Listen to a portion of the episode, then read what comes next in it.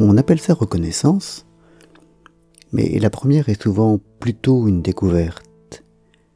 La deuxième un aveu, fait à soi-même, puis aux autres. Et la troisième une expression de gratitude. Mais les trois sont liés et rebouclent l'une sur l'autre. On reconnaît parfois ce qu'on connaissait déjà, mais très souvent aussi, le plus souvent peut-être, ce qu'on ne connaissait pas, ou de façon seulement livresque, théorique, intellectuelle. Et on perçoit soudain, la voyante ou y songeant, on comprend, comme dans une illumination, que cela est cela, que c'est cela justement qui s'appelle ainsi. La chose, nous la connaissions, c'est son nom que nous ne connaissions pas, ou plutôt la correspondance entre la chose et le nom. Ah, c'est de la luzerne, me suis-je murmuré l'autre jour, tandis que je voyais de longues plantes onduler dans un champ. Ah, je l'aime, réalisent souvent les héroïnes et héros de romans, mais aussi les hommes et les femmes, quand ils se rendent compte que ce qu'ils ressentent a un nom dans les langues des hommes, que leur trouble est justement ce qui s'appelle ainsi. Mais cette première reconnaissance-là appelle déjà la deuxième.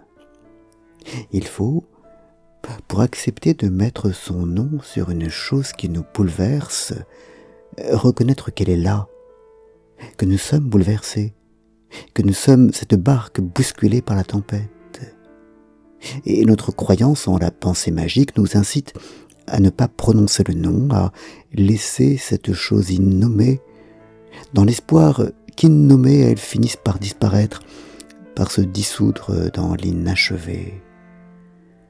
C'est ainsi que certains malades refusent de mettre un nom sur leur maladie, et que d'autres, terrorisés par on ne sait quoi, refusent de dire je t'aime. Il faut, pour reconnaître, d'abord reconnaître en son fort intérieur, faire à soi-même cet aveu d'humilité, et mieux encore, le faire aux autres, parce que c'est effectivement en déclarant publiquement les choses, en les nommant, dans le coming out du baptême, qu'on les sauve des limbes pour leur donner vie, pour leur donner chance de vivre.